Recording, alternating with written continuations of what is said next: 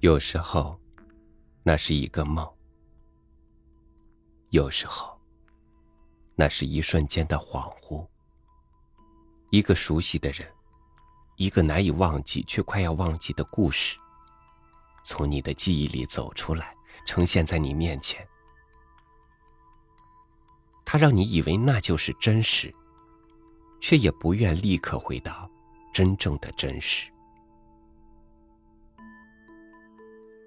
与您分享安房直子的一篇童话《狐狸的窗户》。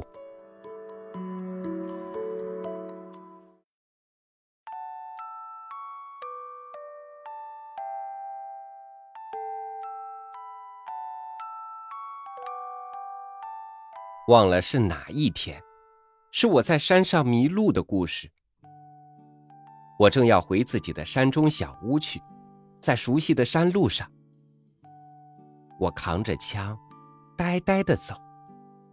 对了，那时我完全是迷迷糊糊的，漫无边际的想着以前我最喜欢的那个女孩子。拐了一个弯儿，突然，我觉得天空特别耀眼，就像是擦亮了的蓝玻璃。这时，地面也有点淡蓝。咦？我耸立了，眨了两下眼睛。啊，那儿不是往常见惯了的杉树林，而是宽广的原野，同时还是一片蓝色桔梗花的花田。我屏住气息，自己究竟在什么地方？怎样走错了路，才猛然来到这样的地方来了吗？首先，这座山上。曾经有过这样的花田吗？马上返回去。我命令自己。那景色过于美丽，使我有些害怕了。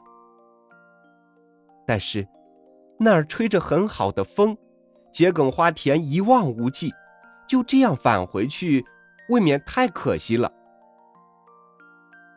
只休息一小会儿吧。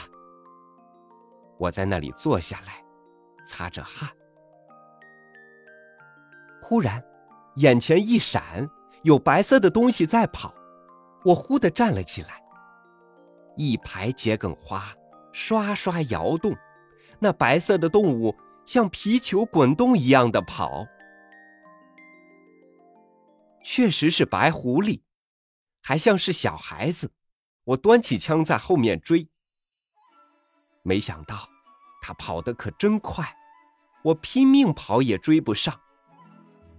八给他一枪，那当然好，可我想尽量发现狐狸的窝，而且把在那儿的大狐狸杀掉。但小狐狸跑到稍高的地方，猛一下钻进花丛，消失了身影。我目瞪口呆的站住身，像是看丢了白天的月亮。我被他巧妙的甩开了。这时候，身后传来奇怪的声音：“您来了！”我吃一惊，回头看去，那儿有个小小的商店，门口有块蓝色招牌，写着“印染桔梗店”。招牌下面规规矩矩的站着一个腰围藏青色围裙的小店员。我马上明白了，哦，是刚才那小狐狸变的。一股好笑从我心胸深处一个劲儿往外涌。我想，哼，我装着上当，把狐狸捉住吧。于是，我竭力陪着笑脸说：“，能不能让我休息一会儿？”变成店员的小狐狸眯然一笑，请请，把我领进店内。店里是泥土的房间，整齐的放着五把白桦木做的椅子，还有漂亮的桌子。这不是很好的商店吗？我坐在椅子上，摘下帽子。是，托您的福。狐狸恭恭敬敬的端来茶。这印染店到底是染什么的？我半开玩笑的问。狐狸猛然从桌子上拿起我的帽子。是什么都能染，这样的帽子也能染成漂亮的蓝色。不像话！我慌忙拿回帽子。我不想戴蓝色的帽子。是吗？那么，狐狸不住的打量我的穿戴，说：“这围巾怎么样？还有袜子怎么样？裤子、上衣、毛衣都能染成漂亮的蓝色。”不过我又想，大概人和狐狸都一样吧。狐狸一定也希望得到报酬。总之。想把我当成顾客来接待吧？我独自点了点头，连茶都给端来了，我却什么货也不订，觉得不太合适。我想，让他染染手绢怎么样？就把手插进兜里。这时，狐狸发出异常的尖声。对了对了，给你染手指头吧。手指头。我发火了，染手指头受得了吗？没想到，狐狸眯然一笑：“喏，客人，染手指头是特别了不起的事呀。”说罢，把自己的双手伸展在我的眼前，两只小小的白手，只有大拇指和食指染得蓝蓝的。狐狸把两手靠在一起，用染蓝的四根手指头组成菱形的窗户，然后把窗户架在我眼上，快乐地说：“喏，请您看一看吧。”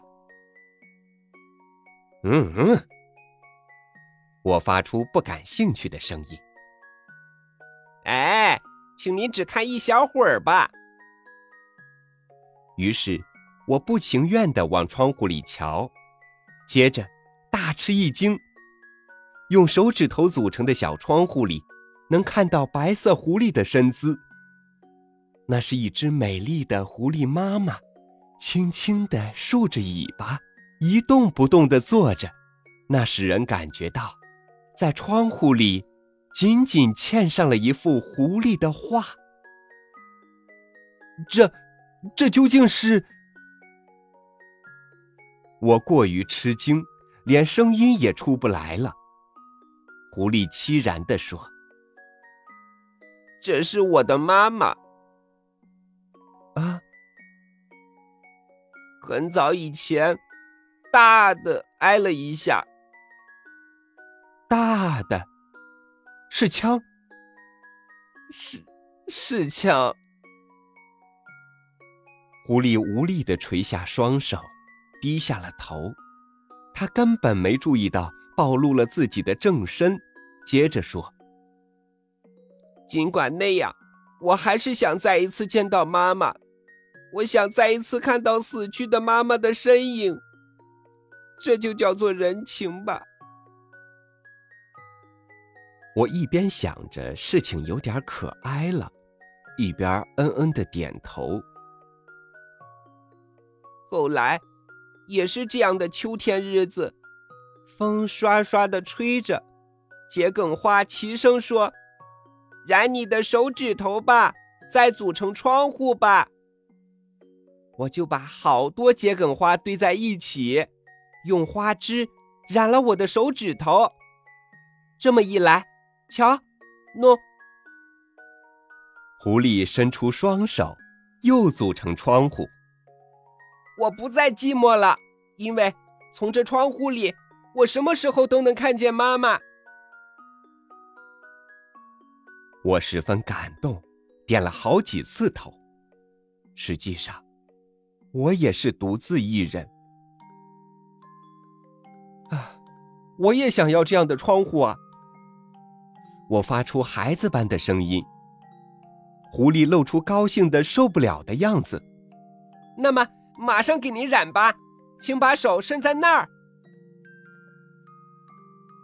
我把双手放在桌子上，狐狸拿来盛着花枝的盘子和笔，接着他用笔蘸满蓝色的水，慢慢的、仔细的给我染手指头。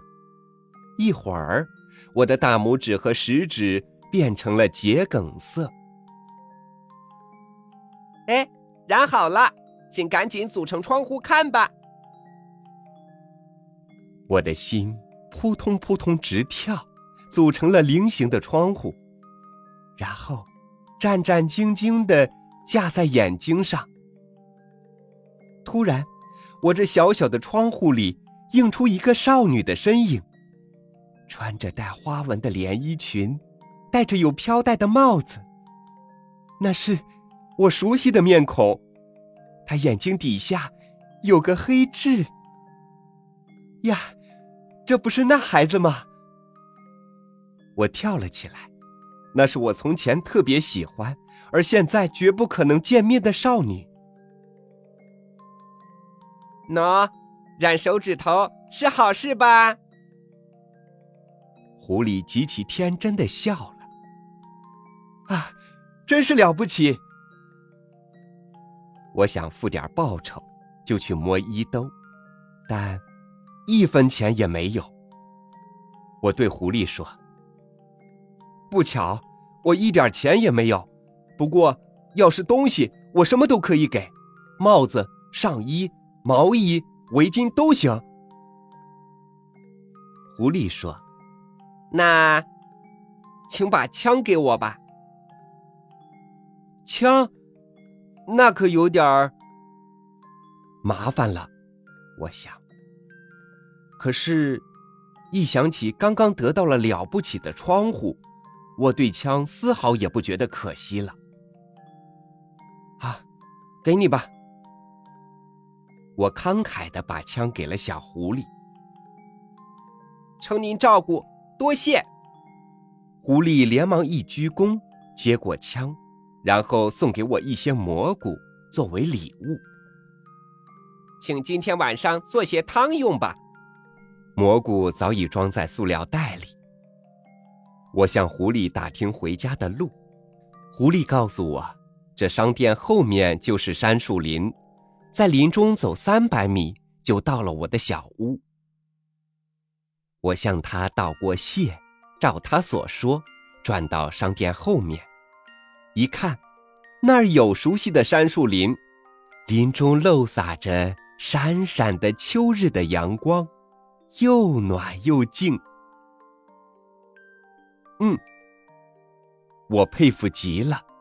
我一向以为特别熟悉的山，却居然会有这样的秘密道路，而且还有那样美丽的花田和亲切的狐狸商店。我的心情变得十分舒畅。呜呜的哼着歌，一面走一面又用手组成窗户。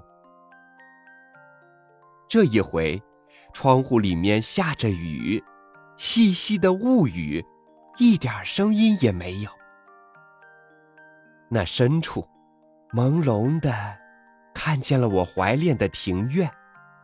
面对庭院有个套廊，那下面扔着被雨淋湿了的。小孩子的长靴，那是我的。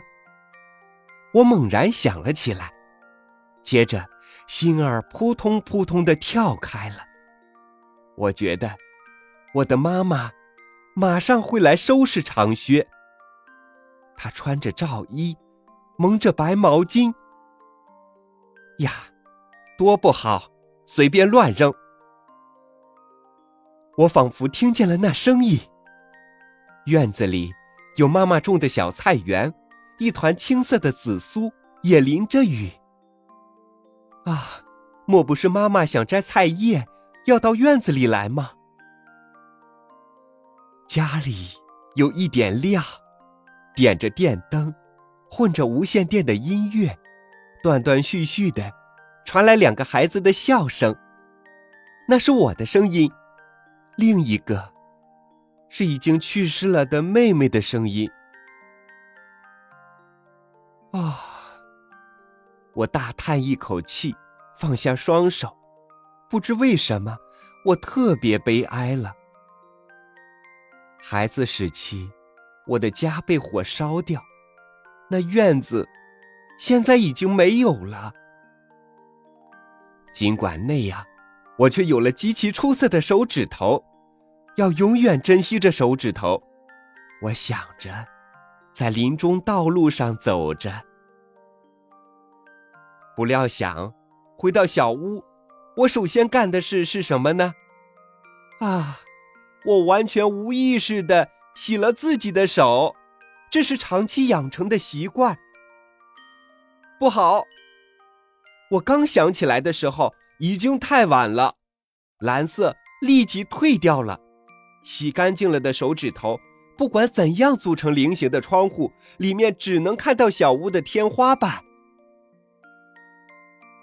那天晚上，我忘记了吃狐狸送的蘑菇。失望的垂着头。第二天，我想再到狐狸家去，请他给染染手指头。于是，作为谢礼，我准备了好多夹肉面包，到杉树林里去了。但是，不管在杉树林里怎么走，仍然是杉树林，桔梗花田什么的，哪儿也没有。后来，有好几天，我都在山中徘徊。只要有一点似乎是狐狸的叫声，只要森林里可能有白影子闪动，我就竖起耳朵，一动不动的向那个方向搜索。可是，从那以后，我一次也没有遇到狐狸。我不时的用手指头组成窗户看，我想。没准儿会看到什么。人们常笑我：“你可真是个怪习气呀！”